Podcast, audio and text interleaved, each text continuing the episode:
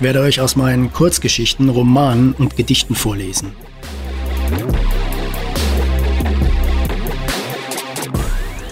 Ob Gras wirklich nicht schneller wächst, wenn man daran zieht? Dass man eine Atombombe auch im T-Shirt entschärfen kann.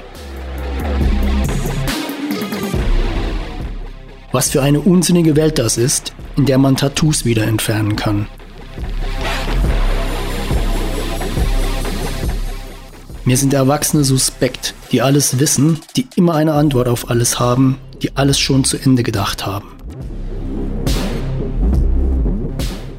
Das liegt vielleicht daran, dass ich als Kind einmal für einen etwas längeren Moment an einem abisolierten Stromkabel hing.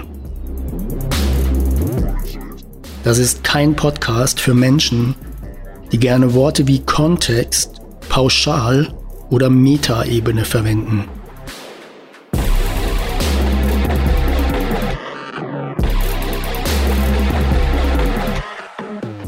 Und es ist kein Podcast für Männer, die sagen, er hat mich geschubst.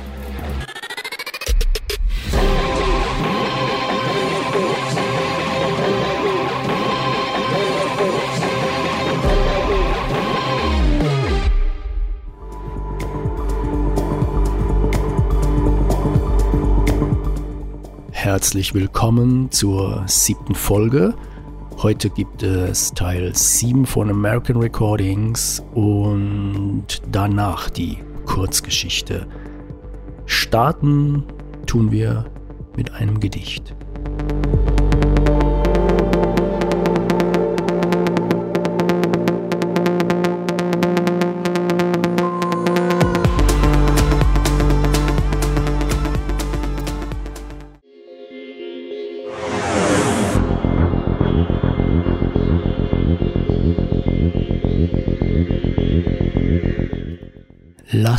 Uns fliehen. Ich ziehe dir die Schläuche aus den Adern und dein Kleid an, das mit den kleinen Blümchen. Streife dir die bunten Flipflops über deine Füße und trage dich über den Parkplatz, über die Straße, hoch zu einer Wiese, auf der wir eine Weile liegen, in der Sonne und dann weiter bis hoch, wo schon Schnee liegt, bis an die Kante, bis die Sonne untergeht, sie ganz untergeht für uns.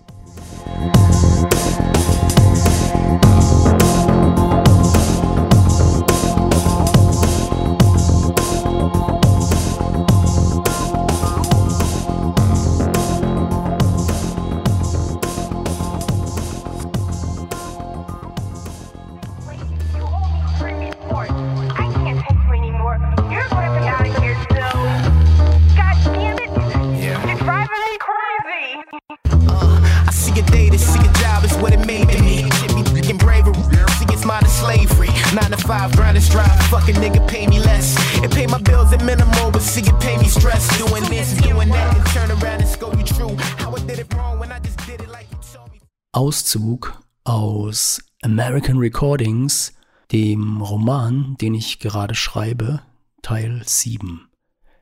11. Januar gegen 16 Uhr. Sport steht an. Eine Woche lang nur rumdaddeln war zu lange. Ab jetzt muss die Laufroutine wieder greifen. Nikes an und los. Einfach die Curson Avenue hoch Richtung Runyon Canyon, den ich allerdings erst Tage später entdecken werde. Durch die Straßen mit sehr hohen Palmen vorbei an sehr netten kleinen Häuschen mit Garten. Es ist schon etwas zu spät und eigentlich hatte ich in Palm Springs gelernt, dass man abends nicht mehr in einen Canyon läuft. Ich war damals gerade noch irgendwie bei totaler Dunkelheit wieder herausgekommen. Ich hatte unterschätzt, wie schnell die Sonne untergehen würde. Am Ende der Straße geht ein Pfad nach oben. Ich laufe zügig zwischen Kakteen und Sträuchern hindurch, oben sehe ich Hügel in der Abendsonne. Ich komme an einem aus Hecken und Ästen zusammengebauten Lager vorbei, in dem offensichtlich jemand haust. Ein halb verbrannter Plastikklappstuhl ist die ganze Inneneinrichtung. Ich habe ein komisches Gefühl in der Magengegend. Man hat ja genügend Filme gesehen. Und wenn man Filme sieht, bei denen jemand an so einer Stelle vorbeikommt, fragt man sich immer, und warum kehrt er jetzt nicht um? Verdammt, warum kehrt er jetzt verdammt nochmal nicht um? Hat er denn nie solche Filme gesehen? Der Pfad ist anfangs noch easy, wird aber schnell ungemütlich. Mit Laufschuhen für Asphalt, kurzen Laufhosen und blanken Knöcheln. Überall sind Kakteen. Vielleicht auch, und das fällt mir erst jetzt ein, Klapperschlangen. Ach was. Nicht bei den Temperaturen. Wir haben Januar und Abend. Weiter. Das Gestrüpp wird immer dichter. Der Pfad hört auf. Es wird ungemütlich. Ich habe mich verlaufen. Ich muss durch enge Furchen, die die Regenfälle der letzten Tage in den Boden gefräst haben, immer wieder rutsche ich am lockeren Untergrund ab. Ich sehe dort oben einen Strommast. Zivilisation. Wo ein Mast ist, muss irgendwie auch ein Weg sein, der zu diesem Mast führt. Also hin. Ich komme oben an. Drei Dinge habe ich jetzt wirklich gelernt. Vielleicht. Also für heute. A. Einheimische vorher fragen. Oder B. Wenigstens eine Karte vorher ansehen. Und C. Unbedingt früher los. Früher los. Aber gelohnt hat sich das schon. Los Angeles. Genauer, West Hollywood liegt dort unten. Alles ist in ein gelb-orange-goldenes Licht getaucht. Die Hügel um mich herum, die Häuser dort unten, die Hochhäuser in der Ferne Richtung Ozean. Postkartenmotiv. Ich laufe auf dem Bergrücken Richtung Osten und sehe weit entfernt Gebirgszüge. Je weiter sie entfernt sind, desto orangener werden sie. Desto mehr verschwimmen sie mit dem goldenen Himmel in der Ferne klein das Hollywood sein. Ich bin jetzt oberhalb des Runyon Canyon, aber das weiß ich zu der Zeit noch nicht. Ich stehe hier oben und genieße den Ausblick, mache Fotos und bin beeindruckt. Hier oben ist alles still. Ab und zu hört man eine Krähe, ab und zu das Geräusch eines Helikopters. Langsam ändert sich die Farbe des Himmels Richtung Violett, dann dunkelviolett, dann dunkelblau.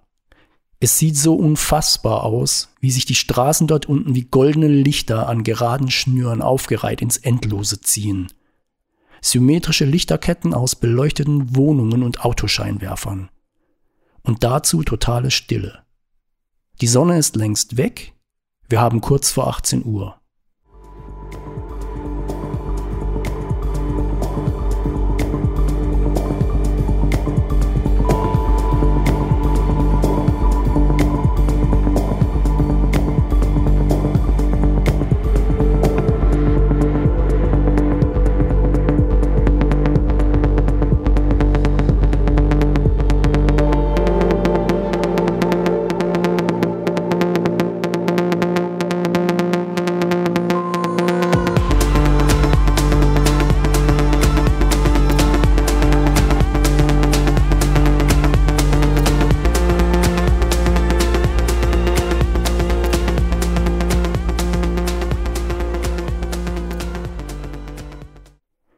Unter mir der Weg zurück, stockdunkel, schwarz.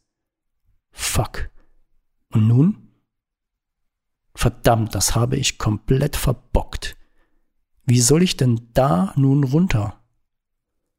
Ich sehe nichts, gar nichts, keinen Millimeter. Und ich habe auch keinen Schimmer, wo es da geradeaus runter hingeht. Ich erinnere mich ein wenig an die Situation, als ich im Winterurlaub in einer Lawine mein Snowboard verloren habe und zu Anfang die Situation noch cool fand, ganz alleine am Berg und diese absolute Stille. Und auch damals war das Einzige, was man ab und zu hörte, das Kreischen von Krähen. Damals musste ich bei Dunkelheit einen Berg nach unten, was in den Alpen auch wirklich lebensgefährlich ist. Hat aber doch irgendwie geklappt, auch wenn es Stunden dauerte. Und hier ich gehe mal los. Gletscherspalten gibt's hier ja keine. Ah, Rettung. Das Licht des iPhones hilft mir. Kann sein, dass ich einem Weg folge, kann sein, dass es ein ausgetrockneter Wasserlauf ist. Ich gehe wirklich Schritt für Schritt für Schritt. und komme endlich unten an. Direkt da, wo ein paar Schilder stehen. Am besten, ich zitiere. Stay on trail. Park hours. Sunrise to sunset. For emergencies, call 911. For park rangers, call 323913. Caution, rattlesnakes. Verdammt, die Biester hatte ich ganz vergessen. Man liest ja oft, dass einen beim Spaziergang durch den Wald viele Wildtiere beobachten, während man selbst keine zu Gesicht bekommt. Vielleicht haben sich einige Klapperschlangen beim Anblick der an ihnen vorbeistulpernden nackten Beine einfach keinen Reim machen können. Was, wenn ich auf eine getreten wäre? Gar nicht darüber nachdenken. Ich komme vorbei an kleinen Häuschen, die komplett mit Weihnachtsdeko-Lampen verkleidet sind. Na super. Hier heile Welt spielen und 100 Meter weiter liegen tausende Killergiftschlangen auf der Lauer. Dann komme ich wieder vorbei an dem silbernen Ferrari F40 und dem schwarzen Porsche Carrera GT. Ein schwarzer Lamborghini Gallardo hat sich noch hinzugesellt. Geht alles ganz schön schnell hier. Der nächste Tag. Ich gehe durch meine Nachbarschaft. Ein älterer Mann mit nettem Blick und orange gefärbten Haaren hat einen Vogel. Nichts Außergewöhnliches hier. Aber er hat einen echten auf seiner Schulter sitzen. Einen kleinen Papagei. Auch orange. Mit gelb-grünen Flügeln und heißt folgerichtig Pumpkin, Kirbys. Würde ich hier wohnen, hätte ich auch einen. Und einen Pitbull. Der würde dann Pumpgun heißen.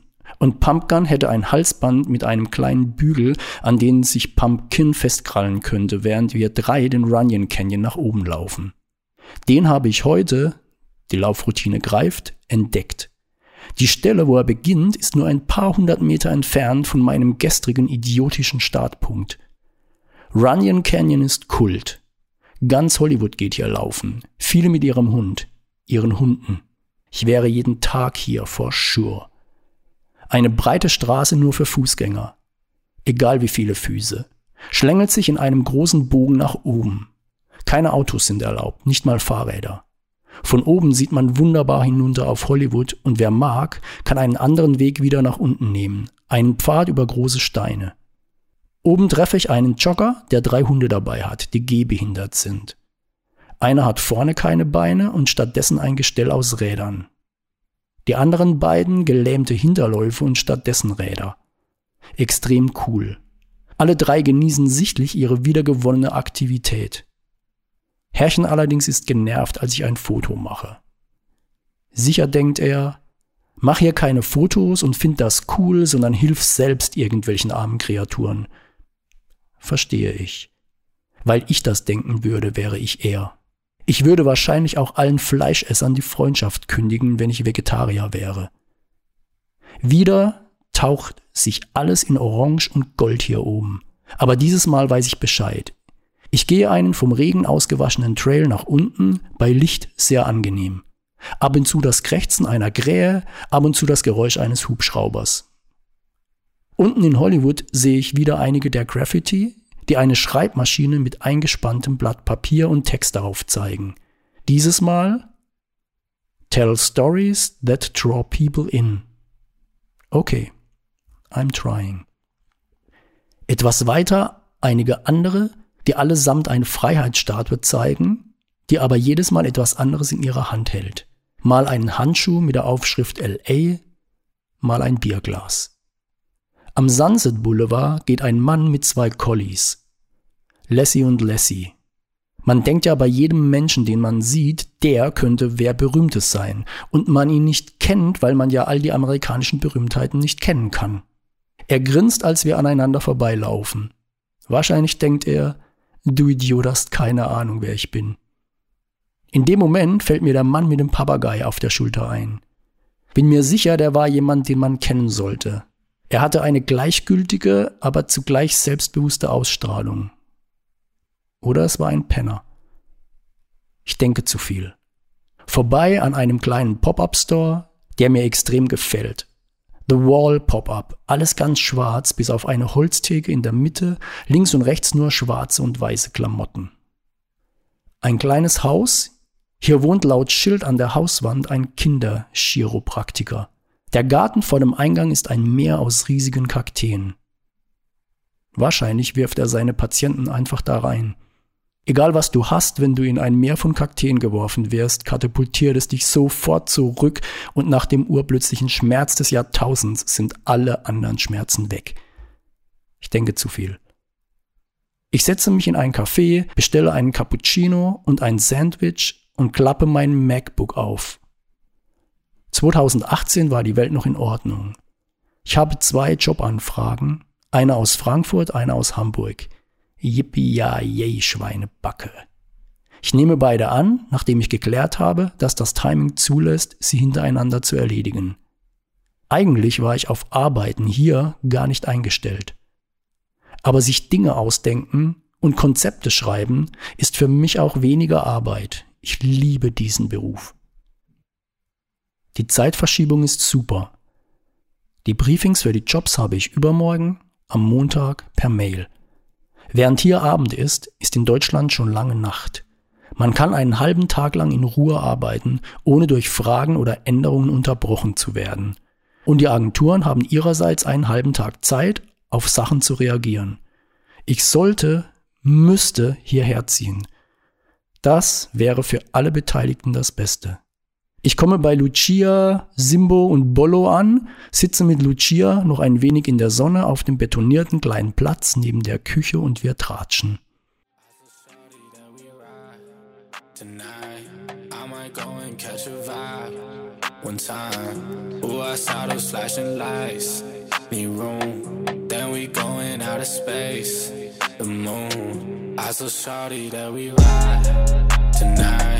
I might go and catch a vibe. Flashing lights.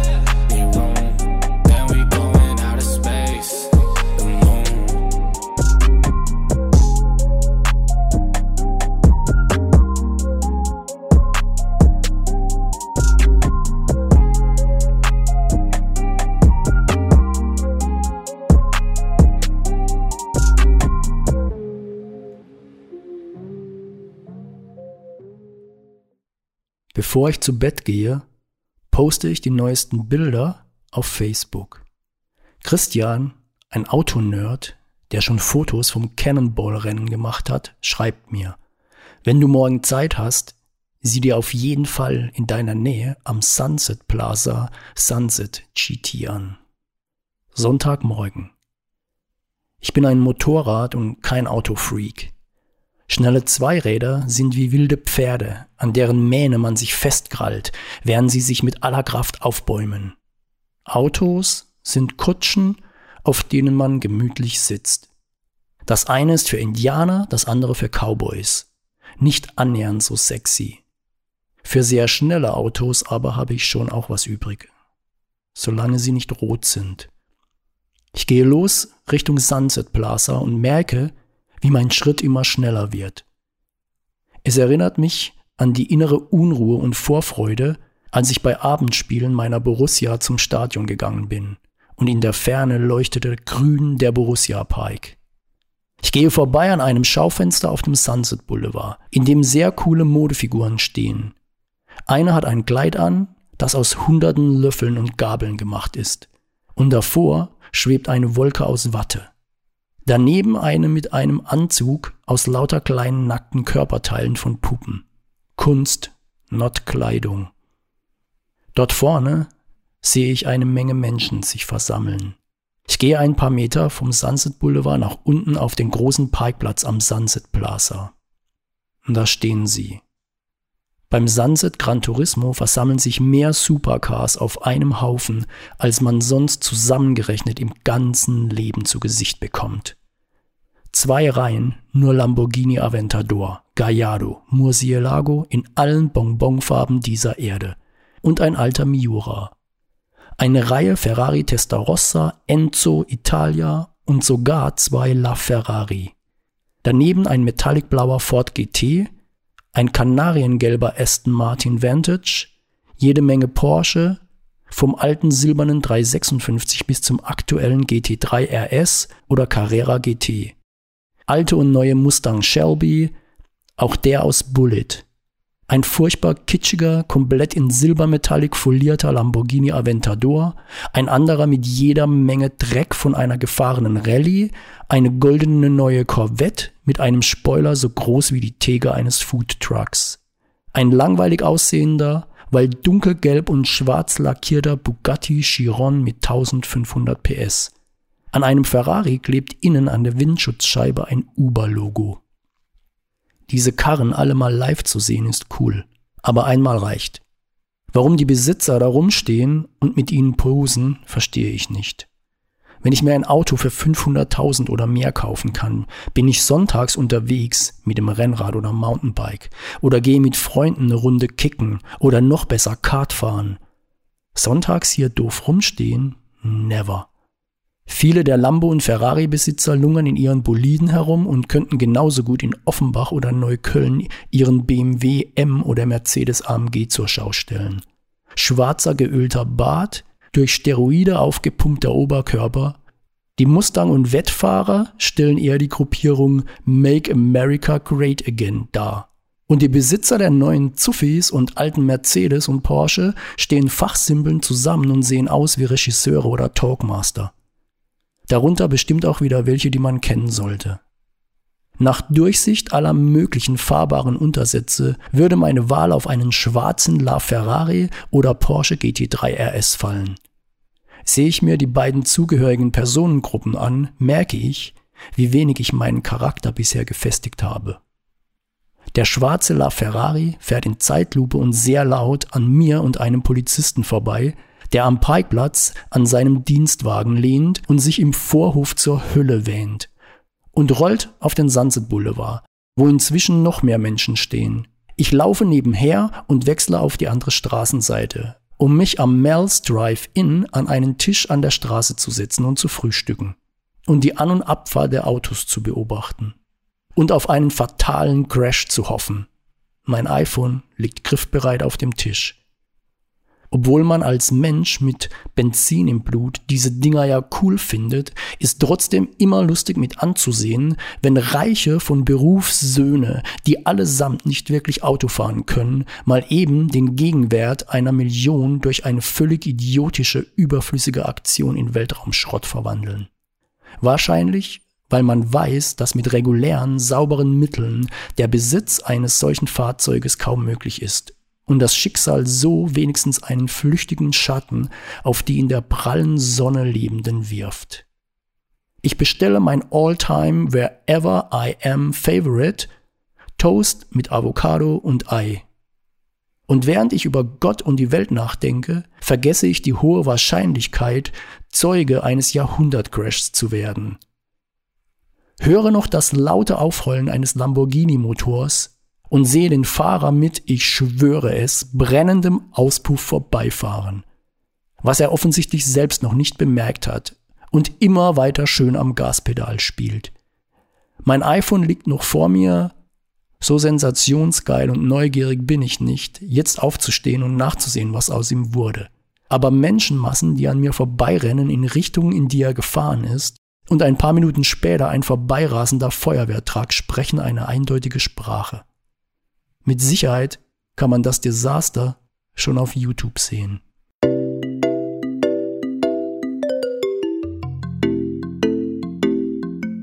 If I take you down, would you really hold me down and be your best friend? She just wanna hit me with a quickie by the pool and I'm like, yes, ma'am.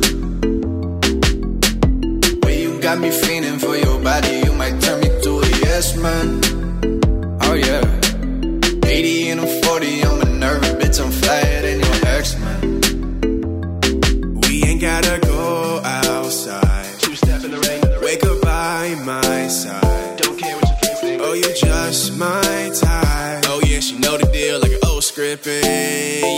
To really sell that shit. Champagne with the roof gun. Bump this jam back in Tucson. Think I got to get a move on. Never had much to lose, but you could do better with me in the middle of the road, or the back of the Jeep. So baby, let's not talk about it. But I gotta know if I take you down, would you really hold me down and be your best friend? She just wanna hit me with a quickie by the pool and I'm like, yes, you got me feeling for your body, you might turn me to a yes man. Oh yeah. 80 and I'm 40, I'm a nervous bitch, I'm flyer than your ex man. Why you act so extra? Let me in your section. Running through my mind, we got a connection. Back home ain't the same. Your pop's drinking all the time. You just wanna get away. Come hop up in my ride.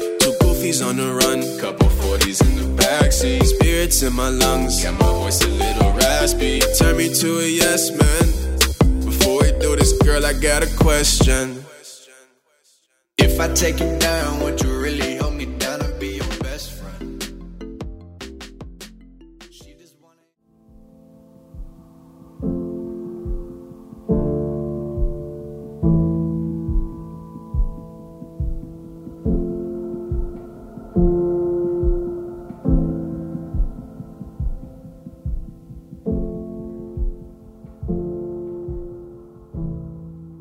Sunny, der Clown.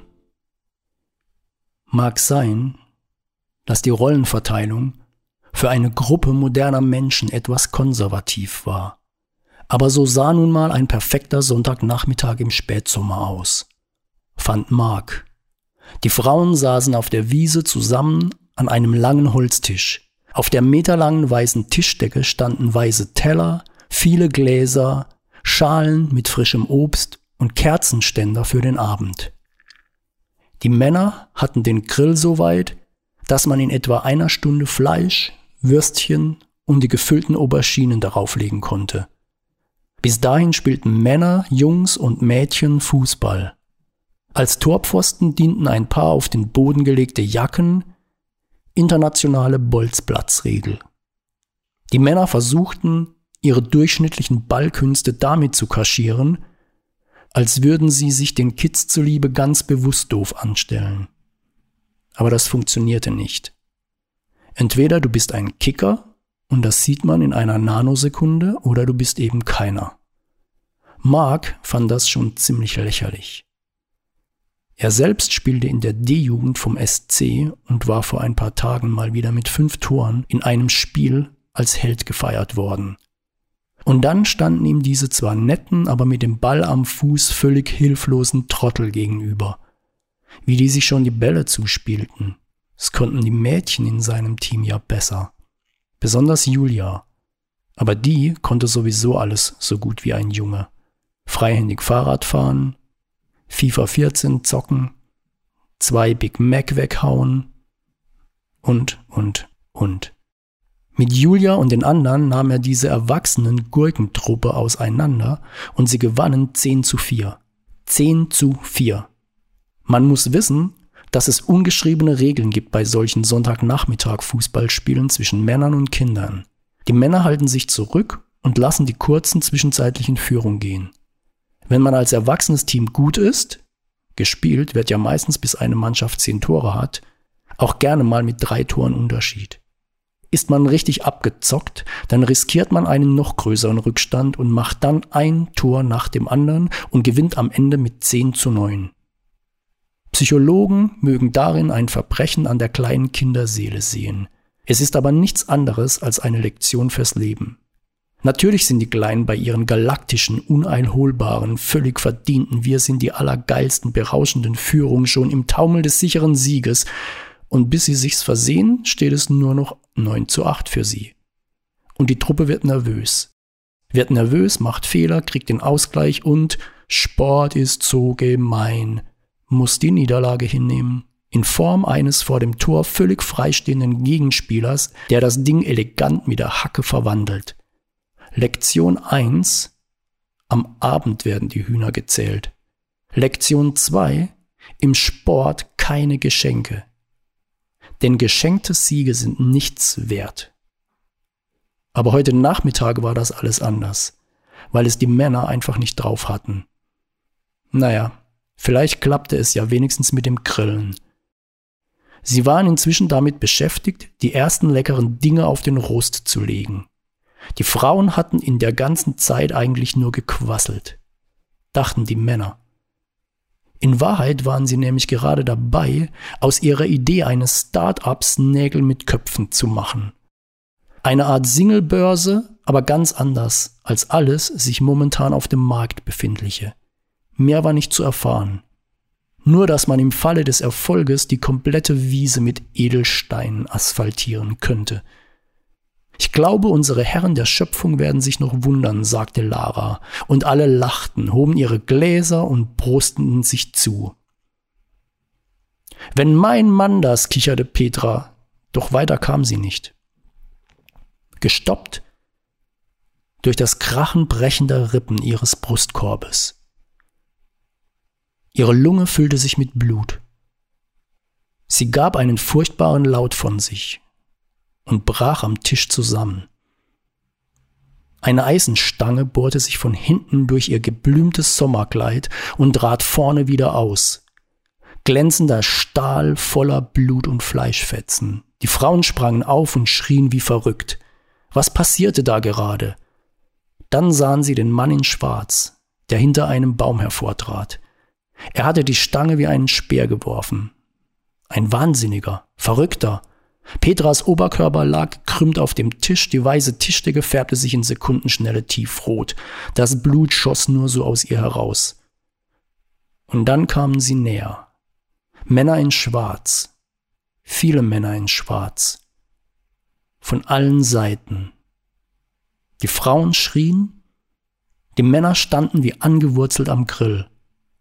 Für eine Sekunde kapierten sie überhaupt nicht, was gerade vor sich ging, und eine Sekunde später waren zwei von ihnen schon von Pfeilen durchbohrt und sanken zu Boden.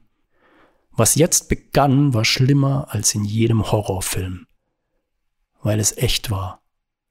Die Männer schwankten zwischen dem Reflex wegzurennen und dem gleichzeitigen Gefühl, sich wehren zu wollen, aber wie wehren mit nichts als den bloßen Händen gegen Angreifer mit Beilen, Äxten, Macheten, Armbrusten. Die Angreifer fielen über die wehrlose Sonntagsgesellschaft her wie ein verheerendes Unwetter über eine Herde Lämmer. Einem der Männer hieben sie beide Arme ab und ließen ihn einfach schreiend vor Schmerzen liegen. Einer der Frauen wurde ein Bein abgehackt, unterhalb ihres Beckens. Das machte alles überhaupt keinen Sinn. Die Kinder konnten dies aus der Entfernung überhaupt nicht einordnen. Einige der Mütter und Väter versuchten, die Kinder vor den Angreifern zu erreichen, doch es änderte nichts. Alle wurden sie zerhackt, zerteilt, verstümmelt. Eine Orgie aus Schreien, fliegendem Metall, Blut, Knochen.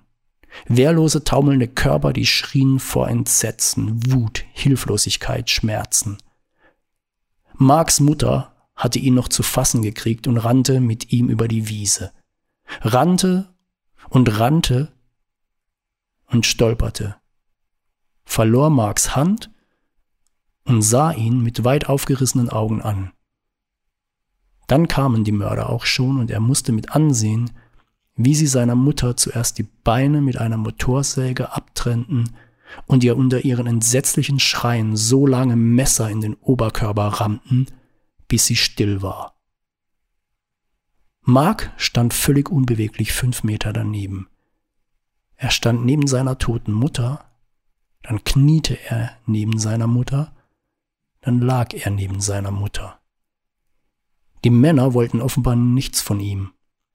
Drei von ihnen kamen auf ihn zu und betrachteten ihn. Einer der drei nickte und sie kehrten um, um nachzusehen, ob man in den ein oder anderen Körper noch einen Pfeil schießen oder ein Messer stechen konnte. Das machte Spaß. Wenn so ein Pfeil in einen Körper eindringt, ergibt das dieses satte Geräusch von Verdichtung, leise zwar, aber satt. Mark lag neben dem verstümmelten Körper seiner Mutter und hielt ihre Hand. Mama, Mama, sagte er ganz leise. Mama, bitte, bitte, wach doch auf. Das Licht in der Manege ging an. Es blendete ihn. Die Musik war laut. In der ersten Reihe saßen Jungs und Mädels, die etwa so alt waren wie er. Es war inzwischen ein halbes Jahr seit dem furchtbaren Nachmittag auf der Wiese vergangen. Meine Damen und Herren, sagte der Zirkusdirektor in sein Mikrofon. Heißen Sie willkommen Sunny den Clown. Die Erwachsenen klatschten Beifall und die Kinder lachten, weil er doch so lustig aussah mit seinem aufgemalten Lachen. Er war an diesem Sonntag in einen Lieferwagen gesteckt worden und wachte am nächsten Morgen in einem Zirkuswagen auf. Die Zirkusleute waren zwar alle sehr nett zu ihm, aber sie machten ihm auch auf unmissverständliche Art klar, dass dies nun seine neue Familie sei und er den Rest seines Lebens als Clown verbringen würde. Es gab Schlimmeres, oder? Zwar jeden Tag endloses Training mit Jonglieren statt Fußballspielen und immer die gleichen Witze, aber auch drei Mahlzeiten. Jede Nacht dachte er an seine Mutter, an die furchtbaren Bilder ihres Todes, ihre Schreie, ihr Blick. Manchmal lag er nächtelang wach und dachte über diesen Sonntag nach und über ein Leben in Freiheit und über Julia, die diesen Tag auch nicht überlebt hatte. Ob sie vielleicht irgendwann zusammen an den See gefahren wären? Das ist die Geschichte von Sunny dem Clown. Ist sie erträglicher, wenn es sich bei Sunny in Wirklichkeit um einen kleinen Delfin handelt, der jetzt in einem Delfinarium den Clown für Urlauber spielen muss?